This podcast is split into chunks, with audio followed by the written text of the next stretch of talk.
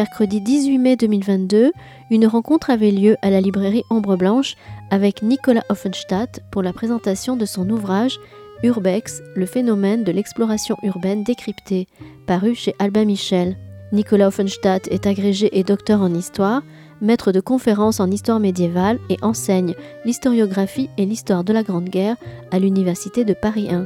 Bonne écoute!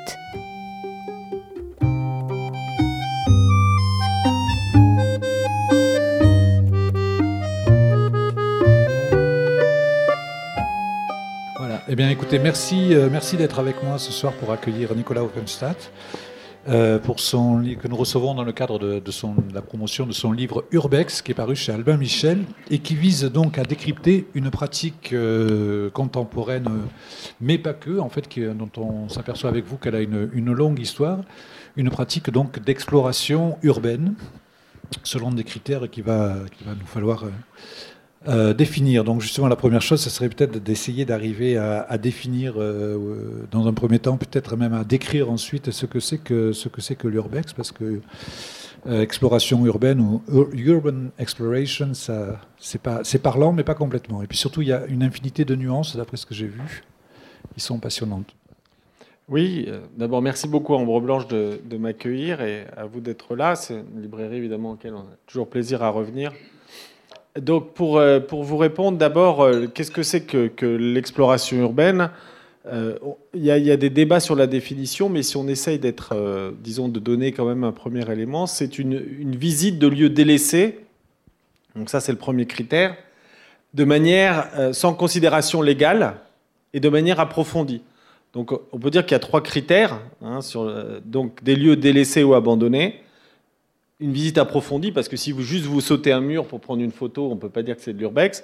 Et souvent, ces lieux aussi, vous les visitez sans considération légale. C'est-à-dire que ce n'est pas une visite du patrimoine comme on l'entend, comme on pourrait aller visiter n'importe quel lieu, même abandonné, en demandant au propriétaire. Donc ce qui fait les, caractéristiques de l'urbex, c'est la dimension à la fois de, visite approfondie, de lieux abandonnés, et de caractère illégal, ou en tous les cas sans demander euh, d'autorisation légale. C'est les trois critères qu'on peut retenir. Et en fait, comme euh, chez les urbexeurs, donc c'est ceux qui pratiquent ces visites de lieux abandonnés, euh, ce qui est intéressant, c'est qu'il y a parfois des débats hein, sur la définition, comme dans toute définition. Et notamment, il y a, certains urbexeurs, donc des gens qui pratiquent ces visites de lieux abandonnés, qui disent ben non, si c'est légal, tant mieux. Hein, ça m'évite d'avoir des problèmes. Donc pourquoi pas visiter des lieux abandonnés de manière légale si le propriétaire est d'accord, s'il veut bien m'ouvrir. Donc il y a déjà même cette définition assez simple, euh, elle pose déjà question. Hein, qu'est-ce que c'est que de visiter de, voilà. Alors ensuite, on pourra, on pourra en discuter, mais c'est les trois points. Hein, donc approfondi, illégal ou illégal, et des lieux de délaissés ou abandonnés. D'accord. Puis entre en, jeu d'autres subtilités, d'autres pratiques, on peut dire, parce qu'en fait, euh, plus que des, écarts de définition, il y a surtout, j'ai l'impression, des, écarts de pratique, de effraction, pas effraction, photo, pas photo, publicité, pas publicité, etc., etc. alors, vous donnez une, généalogie qui, qui a l'air très convaincante de, l'urbex.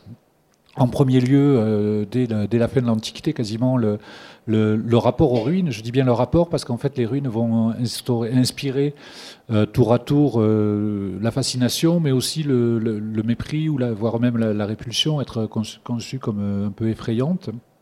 Ensuite, avec les Lumières et puis leur suite jusqu'au XIXe siècle, l'exploration, alors presque avec un, E majuscule, tout ce que ça a pu charrier d'imaginaire et aussi de, structures, de, révision des structures économiques avec l'exploration qui était, qui était tout sauf désintéressée, enfin la, plupart du temps, en tout cas qui était rarement complètement désintéressée.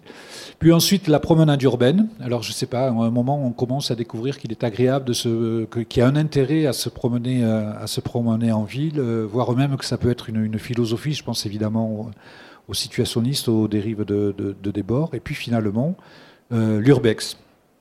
Euh, et alors donc, même si c'est une, pratique qui est peut-être qu'il faudrait d'abord euh, voir un peu ces, étapes, comment, comment ça s'enchaîne logiquement, et comment elle donne naissance à, ce, à l'urbex, qui tout en étant finalement l'héritier d'une longue tradition, est quand même quelque chose qui qui, dont la, saveur, j'allais dire, est extrêmement contemporaine, puisqu'on y retrouve beaucoup de choses qui sont au cœur des, des, mutations et des, enjeux et des discussions, des débats de notre, de notre temps, là, de maintenant, du XXIe siècle. Oui, alors merci pour la, généalogie, parce qu'en fait, on pourrait se demander finalement, visiter des lieux en ruine ou des lieux abandonnés, c'est des choses qui ont toujours été faites. Hein, beaucoup euh, de, gamins sont allés se balader dans des ruines, etc.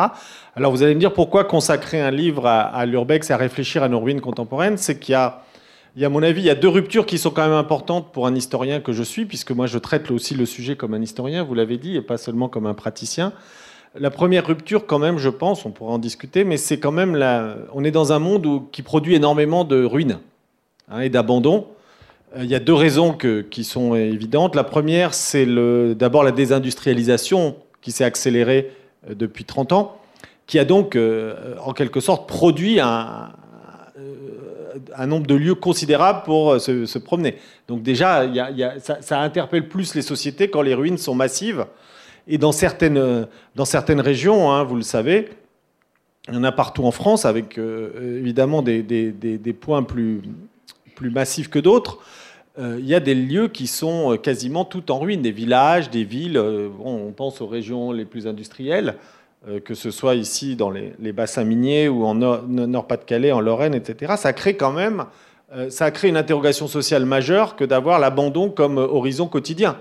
Hein, ce qui est le cas. Et du coup, forcément, on est dans un autre monde que celui du temps des Trente Glorieuses, où il y avait évidemment des usines ou des supermarchés qui pouvaient fermer, mais ça restait ponctuel. Euh, c'est le cas pour la France avec l'industrialisation, mais c'est le cas ensuite de manière systématique et massive pour tout le bloc de l'Est. Hein, c'est-à-dire que la chute de l'industrialisme soviétique a emporté avec lui des milliers de ruines, des milliers d'abandons. Donc on s'est retrouvé en gros dans les années 90 avec un, double phénomène. Hein c'est-à-dire une Europe finalement qui produisait euh, de manière massive l'abandon.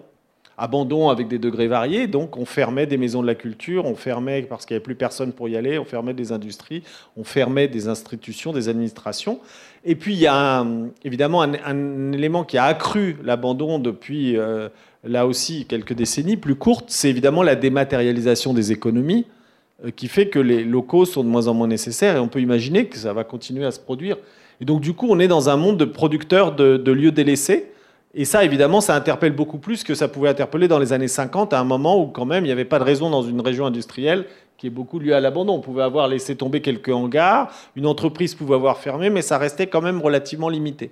Donc, depuis les années 70 et 90, on est dans un monde producteur de ruines de ruines industrielles, de ruines administratives, de ruines politiques aussi. Et du coup, ça pose une question sociale beaucoup plus importante. Donc ça, c'est à mon avis une première rupture qui explique qui est ce phénomène de l'urbex hein, que, j'étudie dans, dans, le livre.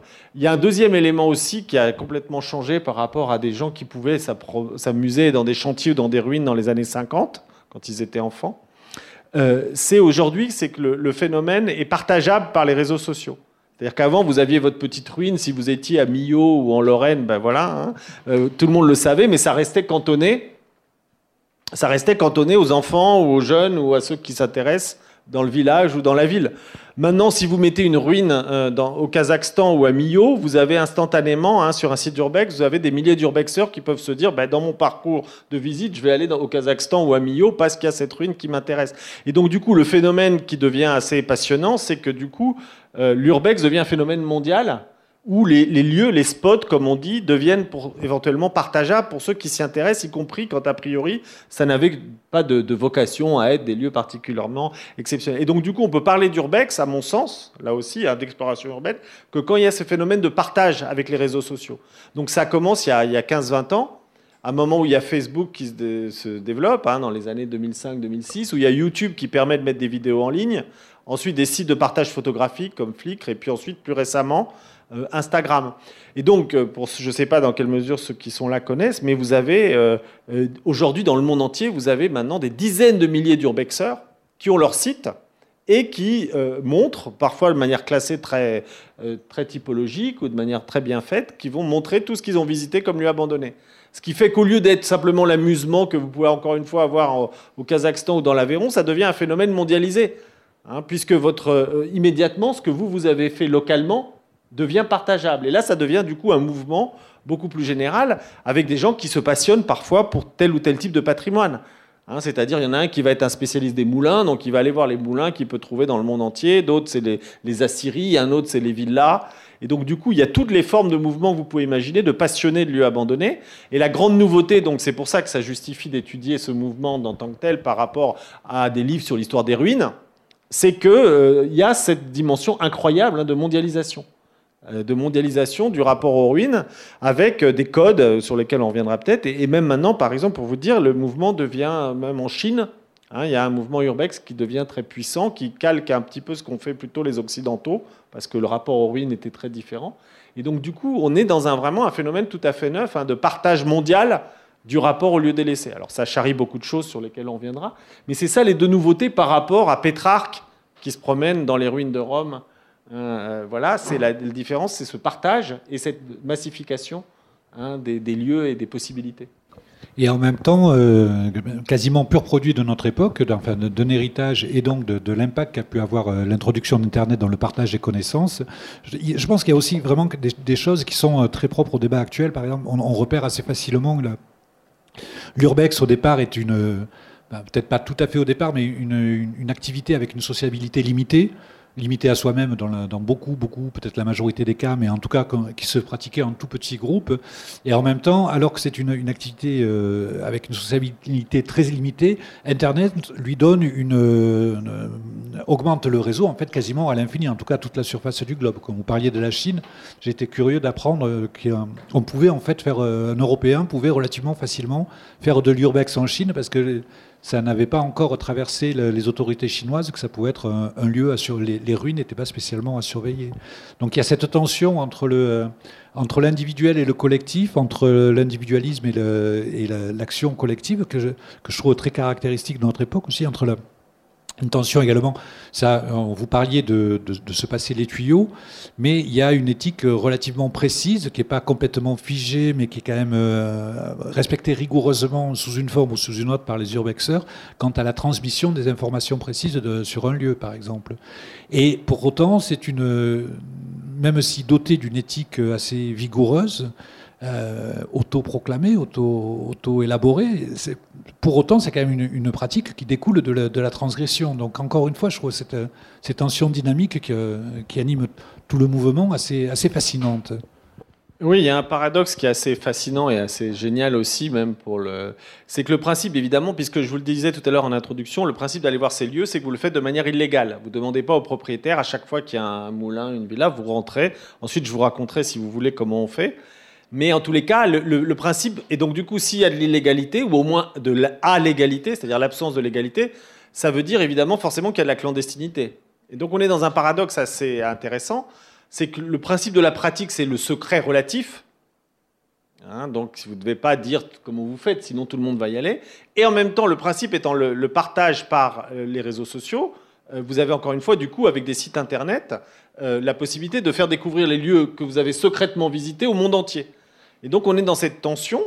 Et alors, il y, a plusieurs moyens de la, résoudre, euh, dont, l'un est que les, urbexeurs, normalement, ont défini comme code de ne jamais donner le lieu. Ce qui évidemment pose tout un ensemble de problèmes, y compris pour un historien, on pourra y revenir, hein, mais c'est que normalement, tous ces sites de partage en ligne peuvent dire, ben voilà, une Assyrie. Ou alors, euh, du coup, euh, vous savez pas où c'est, ou une Assyrie au Kazakhstan, ou encore une fois, ou une poserie à Millau, puisque je reprends mes deux exemples. Euh, et donc, du coup, a priori, après, vous n'en savez pas plus. Donc, si vous n'avez pas l'adresse, vous ne pouvez pas vous y rendre. Donc, il y a ce paradoxe et qui est passionnant, c'est-à-dire à la fois une activité, comment est-ce qu'on articule le secret et le public hein, dans, l'exploration urbaine. Alors, il y, a, donc le premier moyen de résoudre la question, c'est de ne pas donner euh, l'adresse. Mais sauf que vous perdez un élément qui est très important chez certains urbexeurs et qui, moi, celui qui m'intéresse le plus comme historien, c'est la dimension patrimoniale. On ne peut pas faire euh, de la valorisation patrimoniale ou de raconter l'histoire d'un lieu si on ne dit pas où il est. Hein. donc du coup, il y a tout un ensemble de tensions. Et d'ailleurs, il y a même des débats très virulents et très forts entre les urbexeurs pour savoir si est-ce qu'on dit le lieu ou pas. Et si on le dit, jusqu'où on donne les, éléments. Il y en a qui, par exemple, sur leur site, cachent tous les indices qui pourraient permettre de reconnaître le lieu. Par exemple, du papier en tête Parce que vous pouvez ne pas donner le lieu, mais si vous mettez le papier en tête avec le nom de la Syrie, c'est très facile ensuite de retrouver aussi. Voilà.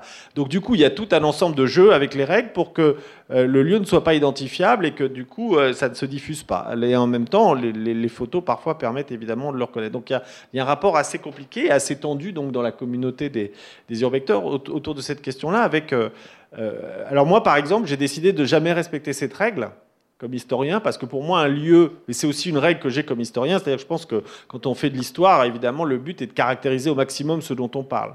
Que moi, j'aime pas non plus euh, trop anonymiser les témoignages quand je les utilise, il faut parfois le faire, mais je pense que plus on donne d'éléments, euh, mieux c'est pour comprendre une période ou un lieu. Donc du coup, moi, je suis plutôt contre l'idée de ne pas donner les, les, noms des lieux, donc je le fais plutôt volontiers parce que j'estime qu'après tout, c'est un bien commun, hein, ces lieux abandonnés un bien historique, un bien patrimonial, et donc du coup, euh, il n'y a pas de raison. On peut reprocher du coup aussi évidemment de, donner la possibilité à chacun ensuite d'aller euh, les éviter. Donc vous avez raison, il y, a, une vraie tension, et c'est une tension qui est quand même pas sans poser problème parce que si vous regardez les sites ou les pages Facebook, euh, le nombre de gens qui sont abonnés, il y en a une qui me qui juste pour la page par exemple de la ville de, Chemnitz hein, en Saxe, vous avez plus de 40 000 abonnés aujourd'hui, juste pour regarder les lieux abandonnés de cette ville là voyez, donc vous imaginez à l'échelle mondiale le nombre de gens qui consultent euh, des pages de lieux abandonnés. Y a c'est un phénomène qui est colossal.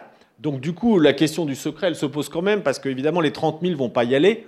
Hein, mais si vous imaginez ensuite euh, euh, des lieux abandonnés devenir des, des, autoroutes de visite, ça pose un certain nombre de questions de sécurité, de morale. De... Voilà, donc du coup, la, pratique de l'urbex, c'est ça qui est intéressant, c'est pour ça qu'elle m'intéresse, c'est qu'elle est, elle est, elle est aux marges de tout, en fait. Elle est aux marges de la, ville souvent, parce que pour des tas de raisons, hein, c'est pas un lieu délaissé. Et puis de plein d'autres enjeux, et notamment cet enjeu de savoir euh, finalement est-ce est-ce qu'on peut s'approprier un lieu délaissé, est-ce qu'il doit le partager avec les autres, qu'est-ce qu'on doit en faire? Et comme historien, moi je défends évidemment l'idée que ces lieux sont un patrimoine historique et qui sont donc accessibles et doivent être accessibles à tous. Ensuite, il y a la question de la comment dirais-je de la responsabilité personnelle, parce que c'est évidemment dangereux. Hein, ils ne sont pas sécurisés, ils ne sont pas faits pour être visités, mais là, on arrive dans un autre terrain. Et euh, vous, le décrivez très bien dans le livre, mais c'est euh, en fait ce qui est de fascinant aussi, c'est que les, euh, ruines avant même l'urbex, souvent, enfin, ou les friches plus exactement, connaissent souvent une seconde vie, et non pas seulement comme dépotoir ou lieu de, de, balade plus ou moins romantique, mais aussi bah, comme squat, comme lieu pour des activités qu'on dit informelles de, de deal ou de etc., mais aussi des ateliers, des lieux de fête. Enfin, moi, je me souviens d'avoir vu des des très bons spectacles dans des.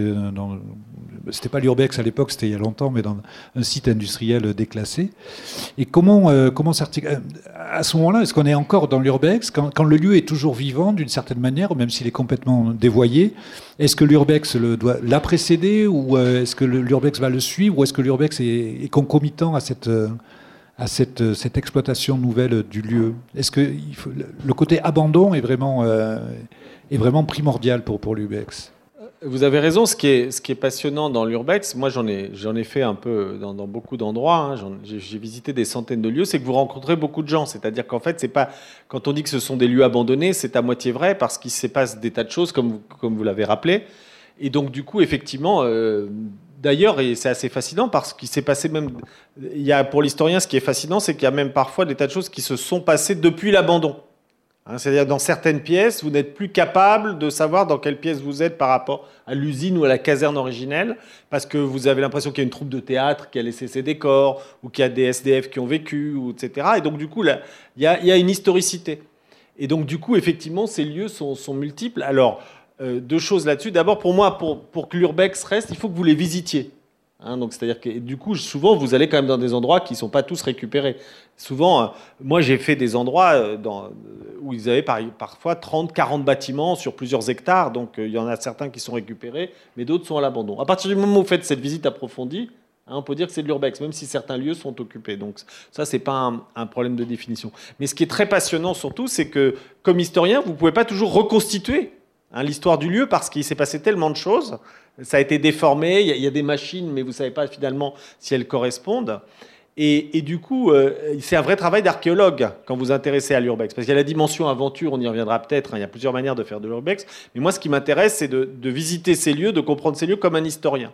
Donc me dire finalement, j'arrive là, comme si j'étais dans un centre d'archives ou devant un document, et de me dire qu'est-ce que je peux comprendre du lieu? Et on trouve beaucoup de choses. Et alors ce qui est très intéressant, c'est que vous trouvez souvent des, objets ou des documents qui ne correspondent pas.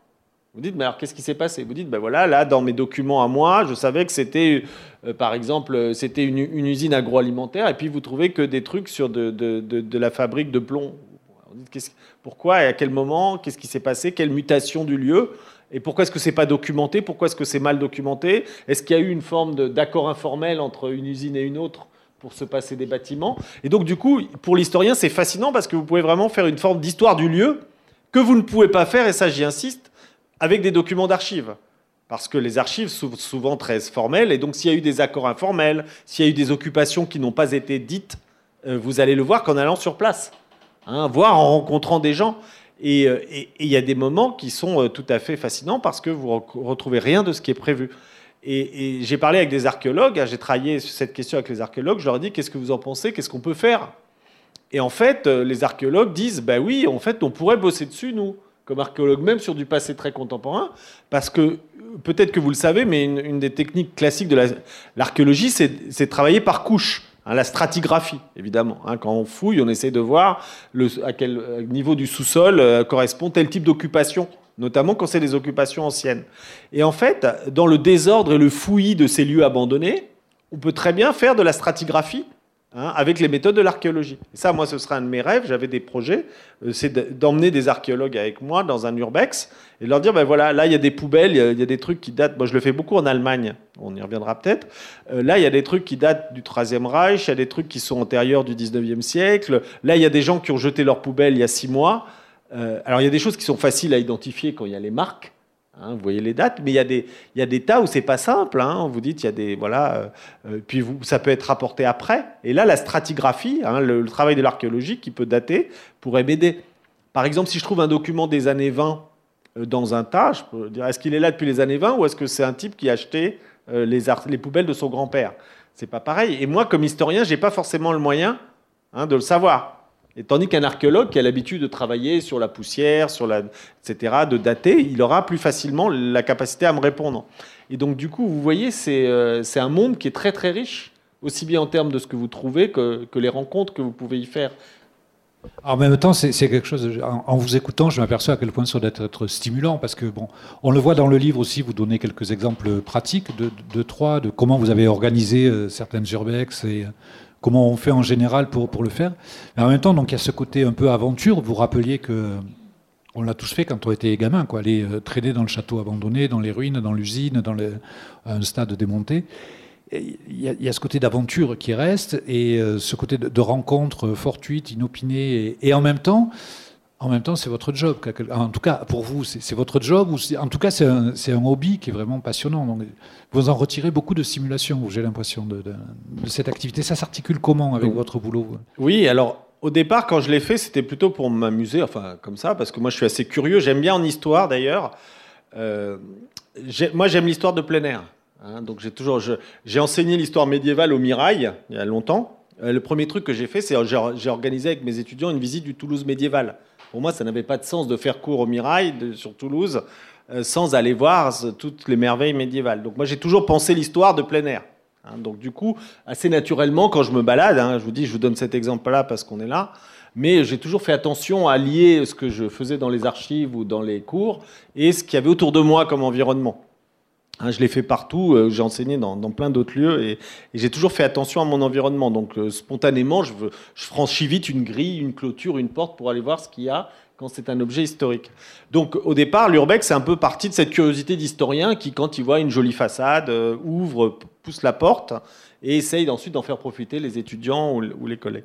Et puis à un moment, là où les choses m'ont basculé, si on peut dire, dans un autre registre, c'est quand j'étais en Allemagne de l'Est parce que je l'ai fait notamment, et ce qui m'a frappé très vite par rapport à ce que j'avais pu voir ailleurs, c'est qu'il y avait eu un abandon massif aussi à l'intérieur. C'est-à-dire qu'en rentrant dans les usines, dans les maisons de la culture, je tombais sur les archives, je tombais sur des documents, et je me suis dit, là, on est à un autre registre, on n'est plus simplement dans un lieu abandonné ou dans une vieille église, on est dans un monde qui a disparu et qui a laissé beaucoup de traces. Et du coup, la première fois, je me suis dit, ça doit être un hasard, hein, si je suis tombé sur ces archives. Et puis j'ai vu qu'il y avait eu un abandon massif Et du coup, là, j'ai commencé à travailler comme historien un peu plus en me demandant. Et du coup, c'est les livres précédents hein, que j'avais eu le plaisir de présenter ici. Hein, sur les RDA. Voilà, Urbex RDA, entre autres. Et du coup, euh, ce, qui me, ce qui me fascinait, c'est de se dire qu'en rentrant dans ces lieux abandonnés, vous rentriez aussi dans l'histoire. C'est-à-dire pas simplement pour s'amuser, mais je tombais sur de la documentation. Euh, euh, j'en parle dans, dans, ce livre, j'ai même élargi les choses, mais par exemple, on en parlait tout à l'heure. Voilà, j'ai fait un petit urbex à Millau dans l'Aveyron il y a quelques temps dans une pocerie. Il y avait toutes les archives du personnel. La pocerie était abandonnée, donc j'avais toute l'histoire. Hein, donc là, forcément, comme historien, vous êtes, beaucoup, vous êtes interpellé en se disant finalement pourquoi c'est abandonné, qu'est-ce que je pourrais en retirer en termes d'histoire? Et du coup, là, là effectivement, on est, on est stimulé pas seulement comme aventurier, entre guillemets, euh, mais aussi comme, historien, en se disant qu'est-ce que je vais faire de ça? Et alors là, les questions sont sans fin. Est-ce que je les regarde, ces documents? Est-ce que je les prends? Est-ce que je les jette? Est-ce que je les photographie? Est-ce que, est que je le signale aux archives? On pourra en discuter dans les questions. Et donc, effectivement, c'est assez euh, fascinant. Et c'est l'aspect qui m'intéresse le plus. Autrement dit, si je suis dans un bâtiment totalement vide, même s'il est très beau, au bout d'un moment, je vais en avoir assez. mon caractère urbexeur va s'arrêter. Par contre, quand je trouve la salle d'archives, abandonné, ou quand je trouve des vieilles machines où il y a encore des indications, ou quand je trouve des panneaux sur les règlements du travail, ou sur ce qui s'est passé, ou quand je trouve, euh, par exemple, euh, ça m'est arrivé de, nombreuses périodes, des, documents qui sont parfois très rares, très personnels, là, je pourrais rester évidemment des heures. Ou quand vous, avez, vous, vous rentrez dans une salle où vous avez encore tous les panneaux de propagande de l'époque soviétique, avec euh, les instruments du, de l'ouvrier qui est parti et qui tout est resté dans l'état. Il m'est même arrivé de trouver le bureau du patron d'une entreprise où tout, il avait écrasé sa cigarette au moment de l'unification allemande, il était parti et tout était resté en 90. Donc là, évidemment, comme historien, c'est fascinant, comme vous dites, et je, peux rester des heures. Donc je suis un peu particulier comme urbexeur. Hein. Euh, voilà. Maintenant, pour répondre à la première aspect de votre question, j'aime bien le côté aventure. C'est ça qui est assez intéressant aussi, c'est que dans l'urbex, euh, il y a toute une part, et c'est ce qui intéresse essentiellement les gens, parce que tous ne sont pas historiens de, tempérament, mais on y reviendra peut-être. Beaucoup d'urbexeurs ont quand même un rapport très dense au patrimoine. C'est pour ça que j'ai eu envie d'écrire ce livre, c'est parce qu'en fait, c'est en fait parler du patrimoine et du rapport au patrimoine qui m'intéresse le plus, sans doute. Et donc, du coup, euh, il y a quand même quelque chose de très dense hein, dans ces lieux. Et l'aspect aventure, évidemment, c'est qu'il y a, deux aspects, il y a deux ou trois aspects qu'il faut rappeler pour pas rendre l'activité plus patrimoniale qu'elle n'est. C'est que d'abord, il faut rentrer dans ces lieux.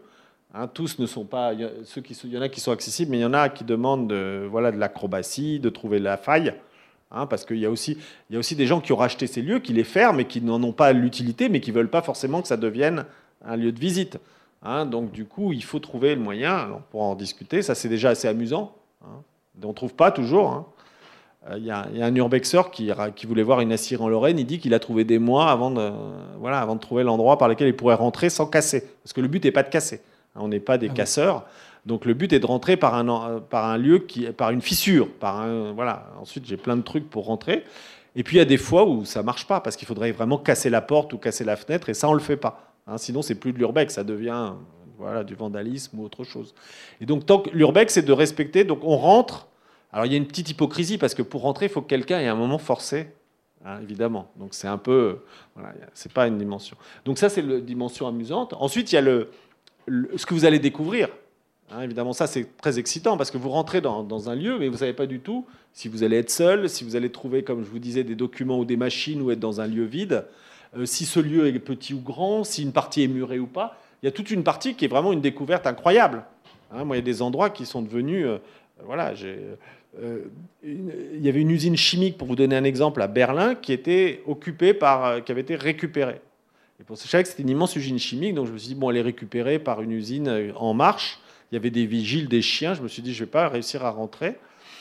Et en fait, euh, en la contournant, je passe les détails, je suis rentré, en fait, il restait toute l'usine chimique des années 50 qui avait été complètement abandonnée. Donc l'usine contemporaine n'avait repris que deux ou trois bâtiments. Et donc là, vous rentrez dans une usine chimique de RDA des années 50 et tout y était. Il y avait tout le matériel, il y avait le vestiaire des ouvriers, il y avait euh, toute la documentation technique et du personnel. Donc ça, vous ne savez pas au départ. Un, vous ne savez pas si vous allez rentrer parce qu'on voyait des vigiles, des chiens, a priori c'est mal barré. Il se trouve qu'ils ne protégeaient qu'une petite partie la plus active. Euh, et ensuite, quand vous rentrez, vous ne savez pas si vous allez juste tomber sur deux murs, euh, deux, deux, villas murées, et puis vous en avez pour un quart d'heure. Et là, je suis resté cinq heures. Et j'ai retrouvé tout ce qu'on peut imaginer. Hein. Il y avait encore euh, tout, voilà, il y avait les bureaux qui étaient en l'état. Il y avait les, installations chimiques qui étaient là, il y avait le vestiaire du personnel avec des gens qui avaient laissé des documents personnels. Bref, et là, vous êtes dans une forme de, voilà, de découverte incroyable. Hein, du passé. Hein, voilà. Et d'autres fois, vous passez souvent les casernes, parce que je pense qu'il y a plus de gens qui étaient passionnés par les, les, affaires militaires, donc qui ont tout piqué. Et puis, vous pouvez rentrer dans une caserne immense, une caserne soviétique, et vous, voilà, vous faites des couloirs de dortoirs pendant des heures, et ça n'a pas un intérêt euh, fou. Et puis, dernier aspect qui est aussi amusant, évidemment, hein, qu'il ne faut pas négliger, il faut rentrer, il faut voir ce qu'on a découvert, puis il ne faut pas se faire attraper. Parce que parfois, quand même, il y a des vigiles, des gardiens ou des voisins qui sont trop vigilants. Et voilà, donc du coup, il y a un petit peu. Euh, voilà. la dernière fois, je suis rentré dans une usine que je pensais totalement abandonnée. C'était il y a dix jours, à Berlin d'ailleurs. Et en fait, il y a l'alarme qui s'est déclenchée, tout le monde est arrivé, etc. Donc là, vous êtes, euh, voilà, donc, vous êtes dans un moment, bon, c'est pas méchant, mais euh, voilà, il faut... Vous dites que votre qualité de professeur vous a toujours sauvé de, des gros ennuis. Oui, parce que je, du coup, je monte sur mes grands chevaux, je, je reboutonne ma chemise, je dis comment, moi, c'est ça, j'observe, voilà, je suis historien, et, souvent, ça les, euh, c'est assez amusant parce que souvent, ça, ça, apaise la situation, oui, parce qu'ils voient que c'est pas, voilà, que c'est pas un voyou qui est en train de casser. Et oui, voilà. Il y a même des fois où ça m'a, sauvé. Une fois, je euh, suis rentré dans un, immense endroit qui était une, ancienne euh, école de la sécurité civile en Allemagne. Et j'avais pas vu qu'en fait, il y avait une toute petite entreprise de taxi qui avait repris juste la guérite d'entrée. Et donc, du coup, je suis rentré, etc. Et donc, du coup, je me suis fait enfermer avec ma voiture dedans. Et du coup, voilà, je pouvais pas sortir. Donc là, j'étais obligé d'avouer quand même que clandestinement, j'étais rentré dans ce lieu. Et par chance, je sortais de la fac, donc j'avais tout mon costume de prof. Donc, euh, du coup, j'étais en urbexer, etc. Mais dans le coffre. Donc, du coup, j'ai remis mon costume et j'ai inventé un scénario pas possible, que je m'étais endormi, etc. Et le fait d'arriver euh, plus du tout en, urbexer avec des, grosses chaussures, euh, etc., le type m'a ouvert sans comprendre trop pour, comment j'avais pu me perdre là. Mais le coup du professeur Nimbus avait marché. Voilà. Donc, oui, ça sert souvent quand même, parce que sinon, vous pouvez avoir des ennuis. Et euh, on voit bien le, bénéfice qu'il y a pour les, gens à le faire. C'est une activité qui est stimulante, qui est excitante. Voit bien les bénéfices qu'on peut y faire quand on est, euh, on historien aussi. on peut découvrir des choses, euh, comprendre, mieux comprendre comment se sont articulées différentes époques du même lieu. Mais est-ce qu'à votre connaissance, pour, autant que vous le sachiez, il y a des, collectivités locales, des, autorités qui se sont emparées du, travail, entre guillemets, des, urbexeurs, qui en ont fait quelque chose, qui, en euh, ont récupéré des sites, qui sont, qui ont, dont l'attention a été attirée finalement sur certains sites, certaines pratiques, de manière à les valoriser pour la région, pour le, pour le pays, pour le... En RDA, typiquement, est-ce qu'il y a des, villes qui essaient de rattraper un peu de tourisme euh, euh, voilà, c'est le premier exemple qui me vient à l'esprit, mais... Euh, oui, de plus en plus, parce que, encore une fois, les, les, urbexeurs, les bons urbexeurs, normalement, sont des bons photographes, ou en tous les cas, c'est des photographes. C'est des gens qui manient bien Internet et donc qui font des sites de qualité. Et du coup, les, habitants du lieu, très vite, se mobilisent parce qu'ils voient que finalement l'usine de l'intérieur, elle recèle encore des choses intéressantes, que c'est un patrimoine local. Et donc, euh, oui, il y a énormément de, collectivités locales qui souvent sont attirées sur l'intérêt d'un lieu. Alors, ça va plus ou moins, euh, plus ou moins vite. Euh, mais qui participent du coup à en préserver une partie. Et ça, c'est quelque chose qui se fait. Il y a, des tas d'exemples aux États-Unis, en France, etc. Pour vous donner un. Moi, j'y ai participé il n'y a pas longtemps. Pour vous donner un exemple très concret, j'ai visité avec un collègue professeur d'histoire euh, local euh, dans la Somme une usine qui était très importante, notamment qui fabriquait des sacs de toile de jute. Et c'est une immense usine dans un quartier un peu sinistré d'Amiens. Et donc, lui, il était urbexeur, mais il était un peu moins expérimenté que moi. Pardonnez-moi cette petite forfanterie, mais bon. Et donc, du coup, il, était un peu plus prudent. Et moi, je lui dis, mais tu sais, il faut aller, il faut aller partout. Quand on est urbexeur, on laisse rien de côté. On regarde l'ensemble des bâtiments, on essaie, etc. Et, donc, je lui dis, mais là, tu es allé. Il me dit, non, non, l'escalier est dangereux. Alors, des escaliers dangereux, moi, j'en ai fait des, milliers. Donc, euh, voilà, si vous avez peur des escaliers dangereux, vous faites autre chose. Hein. parce que, voilà, il y a beaucoup d'escaliers dangereux. Euh, je lui dis, écoute, celui-là me paraît pas spécialement dangereux. Il était à 2-3 mètres du sol, on pire, voilà. Donc on va le prendre et on va aller voir. Et il me dit, mais t'es sûr? Je dis oui.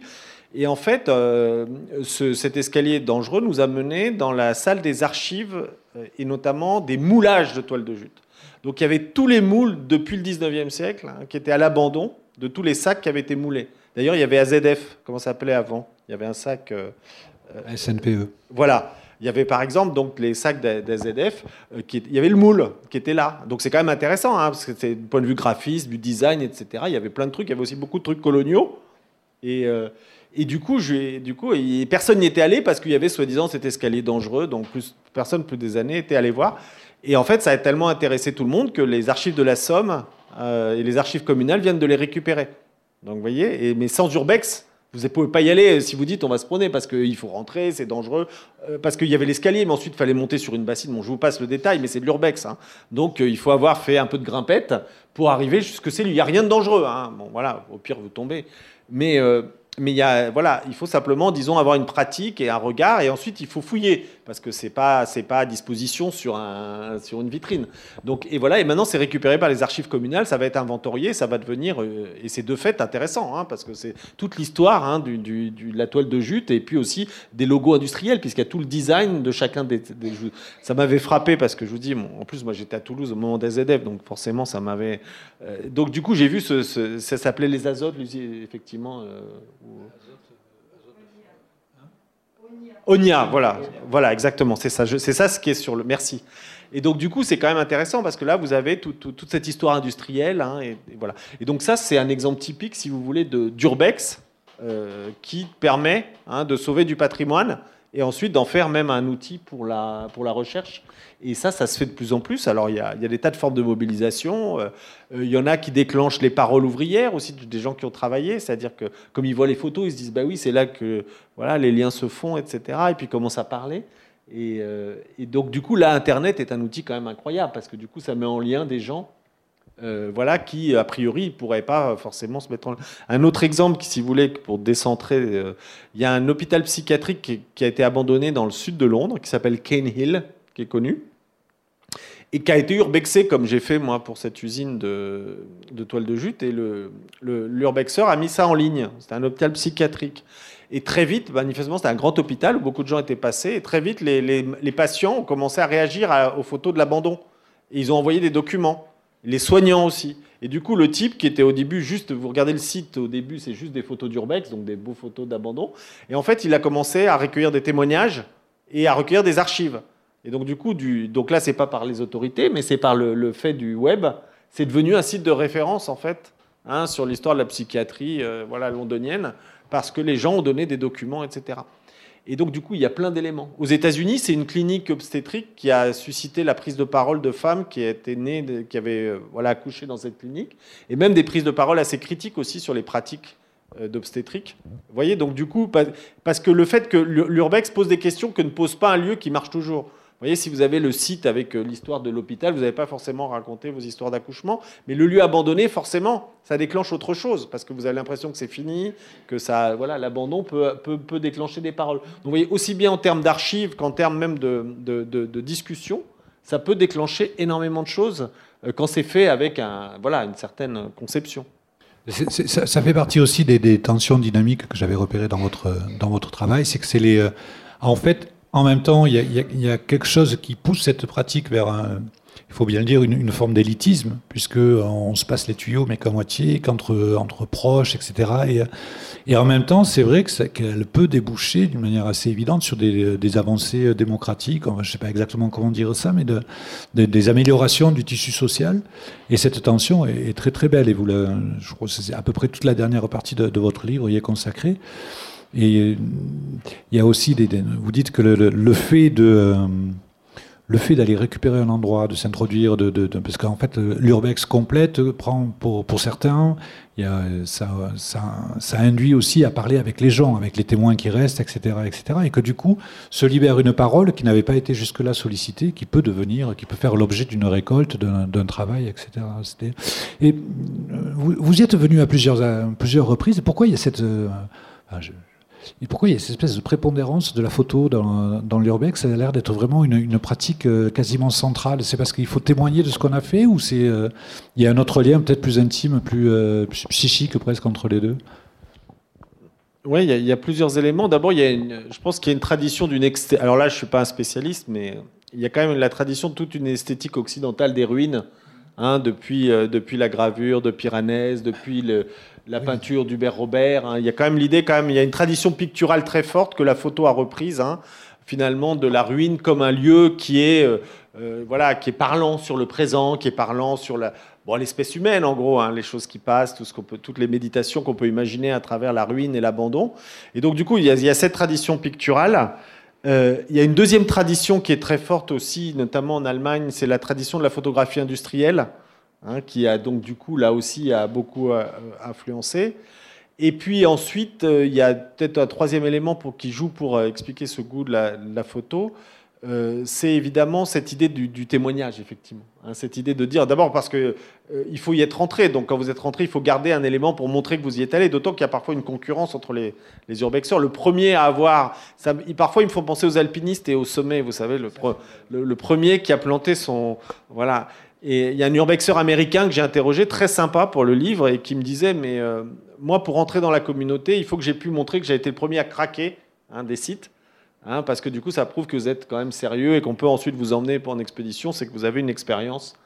Euh, voilà, donc, oui, il y a ce petit côté émulation, et évidemment, la photo est un témoignage de ce que vous avez fait. Et le quatrième élément aussi, c'est que beaucoup d'urbexeurs, et euh, j'y insiste, et, ont l'envie, je pense, de défendre le patrimoine local.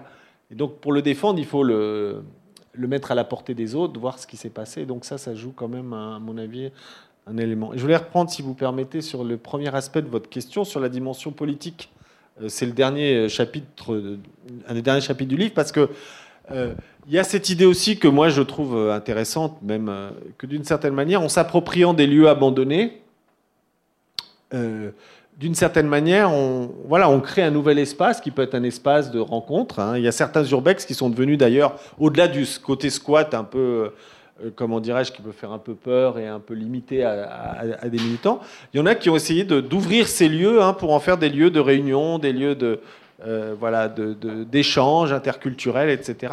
Et donc, du coup, il y a une dimension politique, hein, c'est-à-dire euh, reprendre l'espace démocratiquement pour que des lieux abandonnés qui ont appartenu à des gens qui y ont travaillé, qui ont vécu, euh, deviennent à nouveau des lieux d'échange.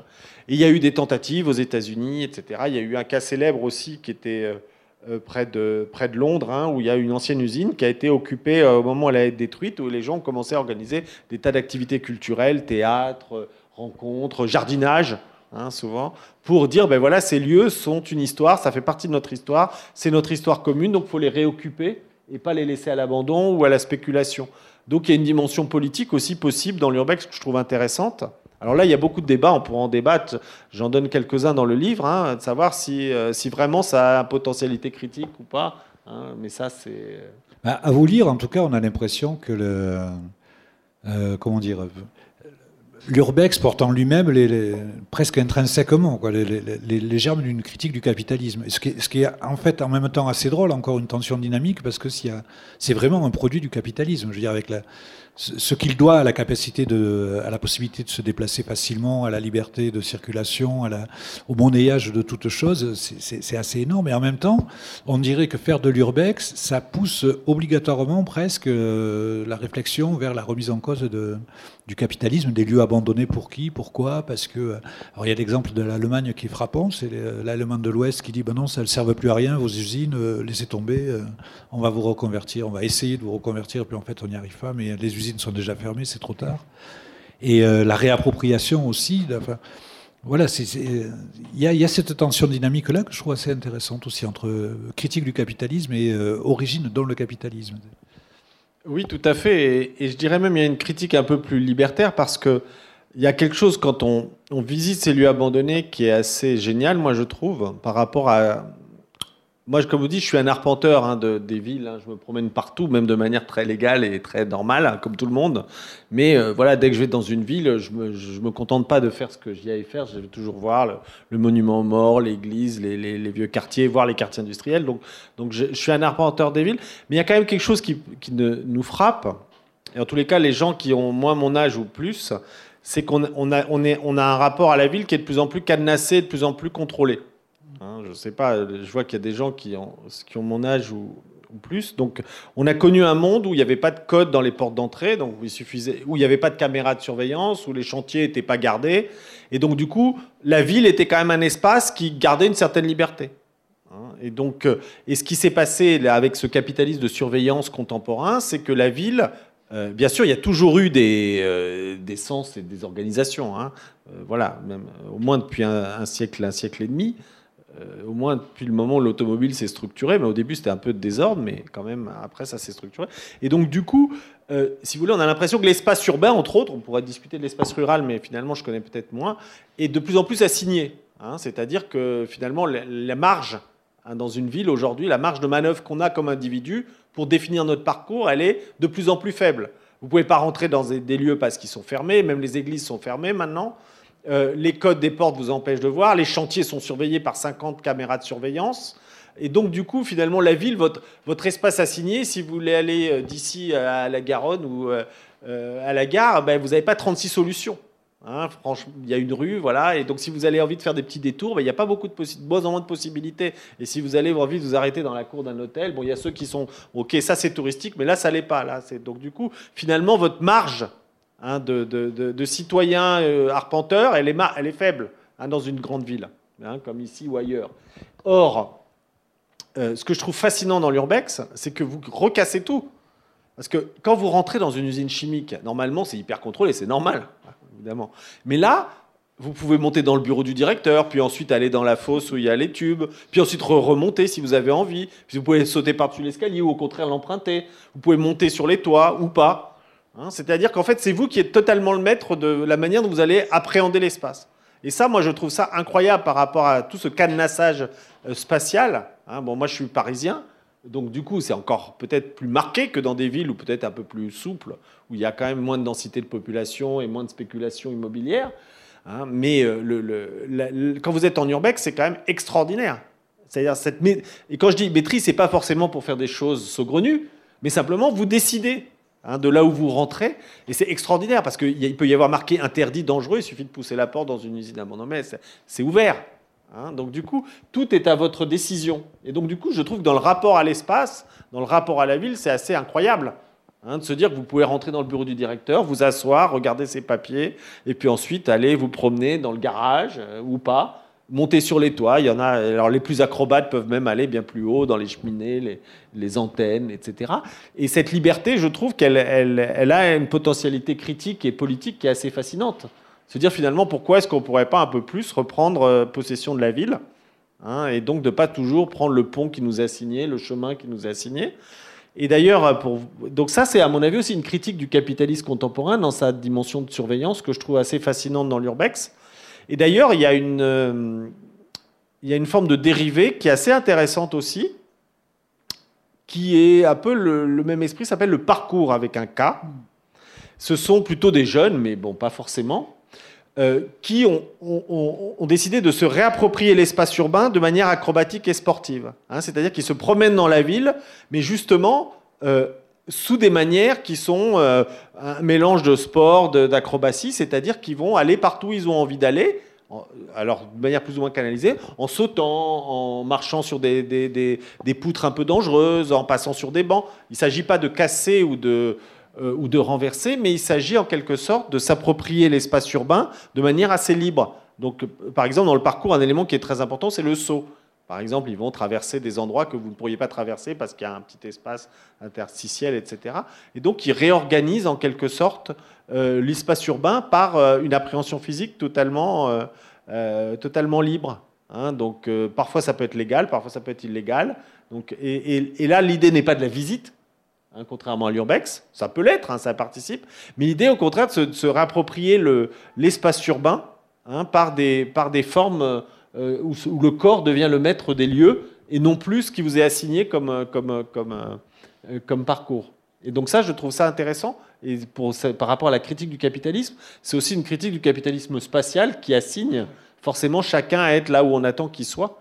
Hein, dans un ordre qui est évidemment très déterminé par des questions souvent d'ailleurs capitalistes au sens monétaire. Hein. Si on protège, c'est parce que ce sont des lieux qui ont sont des ressources. Mais justement, parce que c'est en même temps, on l'a vu tout à l'heure avec cette, cette, espèce d'éthique de la transgression, euh, c'est aussi une remise en question quelque part du concept de propriété, même si elle n'est pas contestée en tant qu'elle. On se pose vraiment, dans les, dans les faits, dans les actes, on se pose la question de savoir... Euh, qu'est-ce que devient un lieu qui n'est plus utilisé? Quelle est, la justification d'en garder, la possession et d'en interdire l'accès, etc. Donc on remet en question quelque part la propriété. On a des formes qui sont très particulières de transmission ou pas de l'information, de rétention d'information, ou alors d'excavation d'informations qui, ont été, qui ont été perdues, négligées, qui étaient considérées comme inintéressantes. on, a, on, voit de la réappropriation. En fait, j'ai l'impression que c'est d'abord, c'est pas, pas le seul endroit au monde où ça se passe, mais j'ai un peu l'impression que l'urbex est un euh, une espèce de labo de production de, fluidification, de, lubrifiant social un peu, qui permettent de, gagner de la liberté, de, doter des frictions. je ne sais pas exactement comment dire, mais vous voyez, ce que je veux dire à peu près. Oui, tout à fait. Et effectivement, il peut y avoir un, élément, euh, disons, de peut-être si c'est pas la base de lutte contre la propriété, c'est un peu la, Bon, contestation. Ouais, c'est un peu la dernière phrase que j'ai écrite justement en allant dans ce sens-là, en disant finalement que pour moi, le, euh, ces patrimoines abandonnés, c'est un bien commun. Parce que souvent, c'est pas simplement une propriété, mais c'est un bien commun au sens où c'est une histoire commune. Hein, quand c'est une usine, c'est celle des ouvriers.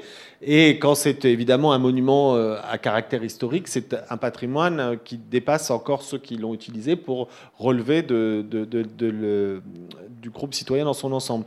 Donc oui, on peut aussi, euh, c'est un autre aspect de la critique, vous avez raison, hein, dire que finalement l'urbex, c'est aussi un moyen de réinterroger la propriété. Finalement, dans une ville de 30 000 habitants qui a eu un ou deux de mono-industrie, etc., quand l'usine ferme, c'est pas simplement celui qui rachète les biens qui en est le propriétaire. Elle a, fait vivre un, terrain, un lieu pendant des, décennies, parfois même plus. Et donc, du coup, c'est un bien commun, hein, cette histoire. Et donc, le lieu est un bien commun. Et donc, le fait qu'on puisse, comme ça, vendre ou privatiser une usine qui a fait vivre une région ou une ville, euh, on peut l'interroger en termes de propriété. Hein.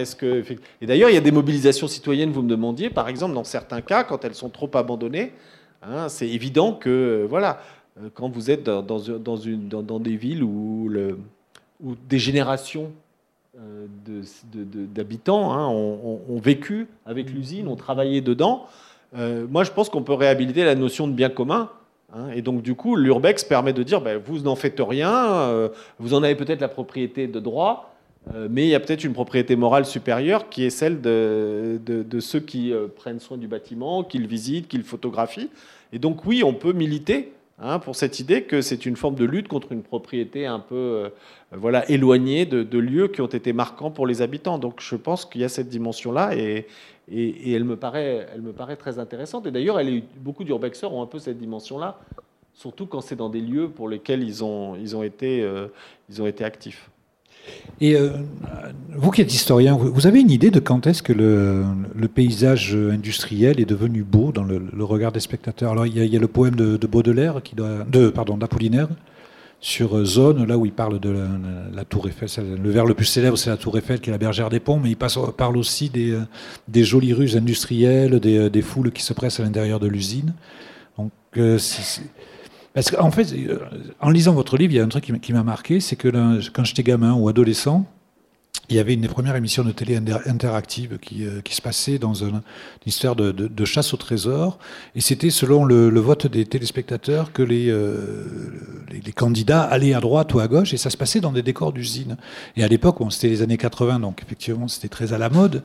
Mais je me en lisant votre bouquin, je me suis, je me suis dit, mais 5 euh, ans ou 6 ans auparavant, non seulement techniquement ça n'aurait pas été possible, mais ça aurait généré le dégoût des téléspectateurs au lieu de, générer leur, fascination. Quand est-ce qu'on a commencé à re-regarder ce paysage d'une manière euh, esthétiquement neutre, quoi, se dire c'est beau, c'est pas beau, mais d'en juger au cas par cas et non pas par son connoté? Oui, c'est exactement dans ces années-là, parce qu'on a, deux, butoirs pour le mesurer, c'est deux destructions. euh, de destruction qui montre qu'à un moment donné, c'est la destruction des Halles Baltar ah et la destruction de la station de Houston à, Londres, hein, qui montrait donc la Londres c'est au milieu des années 60 et les Halles Baltar c'est début des années 70. Et donc du coup, c'est le moment du basculement. Hein, c'est-à-dire que ces deux destructions-là montrent qu'à l'époque, on pouvait détruire du patrimoine euh, donc une station de métro, c'était bon, pas industriel, mais disons technique en apparence. Les Albaltar aussi. Et après, donc, donc du coup, le basculement s'opère après, dans les années 70. Aujourd'hui, on dirait détruire les Albaltar, bon, c'est un truc de ouf. Mais à l'époque, c'était considéré comme possible finalement, parce que le regard, que, comme vous le disiez, euh, portait sur des choses, une architecture technique sans intérêt. Et du coup, dans, et dans les années 80, ce qui était considéré comme des verrues, comme une architecture sans intérêt, devient euh, tout à fait intéressant. Et voilà, donc c'est ces années-là, justement, le basculement vers un regard différent sur l'architecture industrielle et l'architecture fonctionnelle. Et d'ailleurs, euh, on le voit bien, et je pense que l'Urbex euh, contribue même à, prolonger cela bien au-delà, parce que du coup, ça peut aller. Bon, alors les grandes usines, maintenant, c'est évident hein, qu'une usine 19e, personne ne va dire que c'est sans intérêt. Enfin, à moins de vraiment être borné. Mais maintenant, on commence à se poser des questions sur des choses qui étaient moins évidentes, même des supermarchés, etc., en se disant bah, est-ce que vraiment ça peut être détruit euh, sans, sans y réfléchir, sans au moins faire une campagne photographique au minimum? Et donc, du coup, ce basculement, il a une trentaine d'années. Je pense que l'Urbex, à la fois, en participe et en même temps le, renforce. Hein, de ce point de vue-là. Donc, euh, c'est quelque chose de, de très frappant. Et d'ailleurs, l'autre aspect par rapport à un peu l'ensemble des questions que vous aviez posées, c'est que les, les urbexeurs aussi, parfois, et surtout que maintenant c'est un mouvement qui a quand même 30 ou 40 ans, parfois ont été les seuls témoins hein, d'un certain nombre de lieux. Parce qu'évidemment, les belles et grandes usines, Runo-Billancourt, il y a eu des, choses. Hein. Mais quand c'était des petites usines locales, il n'y a pas forcément eu des photographes qui avaient, qui avaient fait attention à la disparition. Donc finalement, parfois, il y a des lieux dont le, seul témoignage un peu correct, un peu systématique, provient d'une pratique d'urbex. Hein. Donc du coup, euh, voilà, quand l'usine est détruite, on se dit ah ben tiens, on l'a pas photographié, ou alors maintenant de moins en moins parce que encore une fois le regard a changé. Mais encore il y, a, il y, a, 20 ou 30 ans, on pouvait très bien détruire une usine sans faire de campagne photographique. Hein. Alors maintenant de moins en moins, et j'ai vu euh, euh, et c'est extraordinaire. Et je pense que là l'urbex a joué un rôle. J'étais il y a pas longtemps à Metz pour une conférence et je suis allé faire un peu d'urbex évidemment. Euh, et, donc, je suis allé voir une caserne militaire à Montigny, qui est juste à touche Metz. Euh, et, là, comme j'étais, entre guillemets, VIP, j'étais invité par la mairie, etc., ils m'ont dit, mais non, on va vous emmener, vous inquiétez pas. Voilà.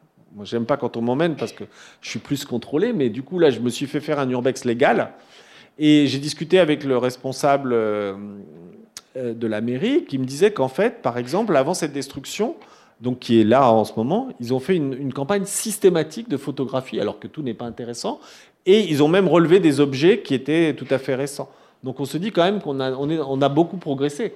Hein, c'est-à-dire qu'une caserne standard, bon, il se trouve que De Gaulle a été en cantonnement, donc ça joue un petit peu dans, dans sa patrimonialisation, mais même, hein, ils ont patrimonialisé l'ensemble des, des, bâtiments, et la campagne photographique, elle est extraordinaire. Elle est typiquement type urbex, hein, c'est-à-dire qu'on est rentré dans tous les bâtiments à l'abandon, on a photographié, ils ont sauvé des papiers peints, des trucs qui n'ont pas de valeur marchande ni patrimoniale a priori, parce que maintenant, quand on, détruit des lieux de cette importance-là, c'est une immense caserne, évidemment, euh, y a, et donc là, je pense que le regard urbex, c'est quand même à jouer un rôle dans, ce basculement. Il ne l'a pas provoqué parce que ce n'était pas aussi marqué dans les années 80, mais il l'accompagne. Mais je pense, je dois dire que les, gens qui liront votre livre vont, faire comme moi, qu'ils vont le lire avec, euh, à côté de l'ordinateur pour, euh, pour, euh, pour aller chercher les docs dont, vous parlez, essayer de voir les photos des lieux que vous citez. Et puis vous avez. Alors moi, c'est vrai que je suis fasciné parce que je suis plutôt lecteur de littérature, mais là, je vois la fin, là, ces 20 pages de bibliographie, de, notes, etc., etc. Je trouve c'est comme un, c'est comme un gâteau, c'est fini. Hein. On a l'impression que c'est sauvé de l'oubli ce coup-ci ces choses-là, des. Euh, en tout cas, merci beaucoup. Euh, vous avez peut-être des questions à poser. Oui, je vous prête un micro. J'ai plusieurs questions. Vous avez cité euh, les monuments, les bâtiments industriels, mais est-ce que l'urbex peut se pratiquer dans des maisons individuelles abandonnées. Ensuite, vous, vous, évoquez votre découverte de cette usine de sacs euh, dans l'Est et le plaisir d'être le premier et, cette forme de concurrence. Est-ce qu'il y a une sorte de code informel entre urbexeurs pour dire euh, moi j'ai été le premier dans ce lieu, etc. Et puis, vu le développement de la pratique qui a l'air exponentiel, comme bientôt il n'y aura plus aucune montagne qui n'a pas été gravie, est-ce qu'on découvre encore de belles, entre guillemets, ou de grandes ruines, ou est-ce que tout n'a pas été découvert parce que le nombre d'urbexeurs se développe plus vite que le nombre de ruines. Hélène n'est pas là, mais il faut quand même que je reprenne le micro, sinon elle va me tenser. Euh, en fait, les maisons individuelles, bien sûr, par exemple, un des lieux les plus géniaux que j'ai trouvé, moi, c'était une maison qui a été euh, abandonnée par une, ancienne habitante de RDA, une dame qui était très âgée, et donc, je commence à l'urbexer. Je me suis fait attraper par le propriétaire. C'était un jeune homme de 30 ans, donc il connaissait l'urbex, parce que c'est quand même plutôt des pratiques en termes de génération plutôt jeunes. Donc, je lui dis, je suis urbexeur. Il m'a regardé un peu bizarrement. J'étais quand même entré dans sa maison. Et euh, il m'a dit, mais comment Il me dit, vous avez donc, si vous êtes urbexeur, vous avez pris des photos. Et évidemment, j'avais voilà, j'avais mon appareil, donc j'avais déjà 50 photos de sa maison, donc il a vu ma bonne foi. Et il du coup, j'ai pu la visiter, cette maison. Et en fait, il l'avait pas touchée parce qu'il n'avait pas assez d'argent pour la rénover, donc il vérifiait juste qu'il n'y avait pas de problème. Et elle s'était arrêtée euh, dans les années 80, c'est-à-dire qu'il y avait toute la vie de cette dame qui avait connu l'époque de Weimar. Il y avait même des journaux des années 20 qu'elle n'avait pas encore rangés. Hein. et donc, c'était incroyable. C'est une toute petite maison. Hein. Il y avait 3-4 pièces, des appentis, etc. Et en termes d'urbex, c'était passionnant. Hein. il y avait des skis des années 50, parce qu'il manifestement faisait beaucoup de skis dans sa famille, je ne sais pas comment, je ne connais pas son histoire. Et là, j'aurais adoré faire un travail archéologique. Hein. Donc là, la maison individuelle était en plus figée dans le temps. Donc on peut très bien urbexer des maisons, même petites, hein, même a priori ne donnant pas de... Voilà, ça, ça va plus vite. Euh, donc oui, il n'y a aucun, aucune limite. Euh, il y a toujours un risque d'être euh, à l'illégalité. À partir de quand, si le, propriétaire peut mal réagir, et, est-ce qu'il arrive que l'urbexeur soit confronté à la police Bien sûr. On a même un, un collègue urbexeur qui est professeur de géographie en Angleterre, hein, qui est un des grands fondateurs du mouvement, qui s'appelle Bradley Garrett, professeur, hein, c'est pas un, un beatnik. Et lui, il s'est fait arrêter parce qu'il est allé dans les souterrains du métro de Londres, notamment dans des lieux qui servaient en fait aux services secrets à stocker leurs archives. Donc ça, c'est un peu dommage. Il est mal tombé. Et, euh, et lui, il lui, il a été jugé, il a été condamné. Alors, je pense pas qu'il a pris de la prison ferme, hein, surtout qu'il a rien dégradé. Mais oui, on peut très bien être, euh, on peut très bien être arrêté. Et, moi, j'étais une fois, je me suis fait aussi euh, voilà, arrêter par une gardienne. j'étais un truc totalement abandonné, je pensais vraiment pas. Puis tout d'un coup, je vois des alarmes, des chiens, des machins. J'avais l'impression d'être dans un Hawaii police d'État. Et elle, me dit Bon, j'appelle la police, vous êtes foutu, etc. Et tout. Bon, je fais d'accord, moi je, reste calme toujours. Et je lui dis Bah voilà, je suis historien et tout. Et puis elle s'est finalement apaisée. Elle a appelé pas du tout la police. C'est celle qui m'a fait visiter. voilà, parce qu'elle avait travaillé là. Hein, c'est là où le témoignage. Donc, euh, donc oui, on peut visiter absolument n'importe quoi en urbex. Et parfois d'ailleurs, c'est passionnant comme cet exemple-là. Euh, la concurrence, oui. Alors ça, c'est le mauvais côté. Mais moi, si vous voulez, je suis pas dans le milieu des urbexeurs au sens où je passe pas ma vie avec eux, même s'il y en a qui sont sympathiques. Mais oui, il y a une, vraie concurrence hein, euh, qui est double. Euh, il y a une concurrence sur le premier qui va découvrir un lieu et aussi sur la photographie, parce que ça, c'est moi. Mais il y a quand même l'idée qu'il y en a qui sont très bons photographes, hein, et donc il y a un peu quand même une surenchère dans la qualité picturale aussi, qui est très manifeste. Hein, donc ça, c'est. Et du coup, est-ce qu'il reste des lieux? Absolument Parce que comme dans tout mouvement, euh, si vous voulez, les, les, 90% des urbexeurs sont pas des gens qui vont forcément faire des grandes recherches, donc ils cherchent les lieux les plus connus où tout le monde est déjà allé. Et quand vous faites un travail d'urbex un peu plus euh, approfondi, par exemple, moi je travaille sur les annuaires des années euh, d'avant l'industrialisation, d'avant la, la, désindustrialisation. Des annuaires, donc du coup, je regarde toujours les adresses, et donc du coup, quand je me promène dans un lieu, je regarde les adresses telles qu'elles étaient avant Autrement dit, et là, parfois, je découvre des lieux qui sont dans l'entre-deux, qui ne sont pas connus du tout. Hein, et je peux vous dire que je retrouve tout le temps partout hein, des lieux que personne ne connaît, mais qui ne donnent pas l'impression d'être complètement abandonnés parce que les fenêtres ne sont pas cassées, etc. Mais moi, je sais que c'était une usine. Si c'est une usine, il n'y a pas de raison qu'il n'y ait personne et que tout soit fermé. C'est donc qu'elle est forcément euh, à l'abandon. Et donc, du coup, vous avez encore des milliers de lieux qui sont totalement vierges parce que les, gens n'ont pas fait la démarche Hein, d'aller le voir. Ils vont sur les spots qui sont immenses, qui sont connus, qui voilà, sont évidents à trouver. Donc oui, on peut encore.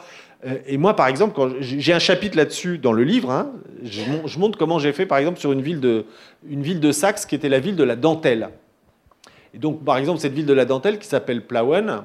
Et donc là, j'ai fait un chapitre pour montrer concrètement. Euh, donc moi, je me suis dit, je vais passer quatre jours à Plauen, c'est pas une grande ville, et je vais essayer de voir systématiquement tous les lieux abandonnés. Mais si j'y vais comme ça uniquement avec ce que je trouve sur Internet, je vais aller sur les plus grands spots. Donc ce que j'ai fait, c'est que j'ai pris les archives de Plauen, j'ai pris les annuaires, j'ai pris les cartes et j'ai dit, ben voilà, si je vais à Plauen il y a 50 ans, où étaient les usines Et donc j'ai pris mes adresses, sans penser à ce que j'allais voir aujourd'hui. Et donc du coup, j'en ai découvert, par exemple, il y en a une, vous avez un immeuble flambant neuf, mais quand vous passez derrière, vous tombez sur en fait trois usines abandonnées. Hein, et donc, du coup, personne ne peut le voir de la rue, personne ne peut le voir même sur Google Earth parce que c'est limite. Mais si vous savez que c'était une usine, vous dites ça ne peut pas être cet immeuble-là. Donc, il y a forcément autre chose. Donc, vous voyez, le travail de terrain euh, me permet de découvrir encore des choses qui sont tout à fait inédites. Hein, et, donc, et puis l'autre chose aussi qui, joue, c'est que les, tous ces lieux sont vivants, c'est-à-dire qu'il y a des usines qui ferment, il y a des maisons de la culture qui ouvrent, euh, bon ben voilà. Et donc du coup, les lieux évoluent aussi. Donc euh, oui, c'est, on n'est pas du tout dans un monde qui serait figé avec des, spots définitivement identiques. D'autres questions? Bon, Je crois qu'il ne nous reste plus qu'à vous remercier vraiment de votre générosité et si vous le voulez, vous faire signer quelques livres. Merci.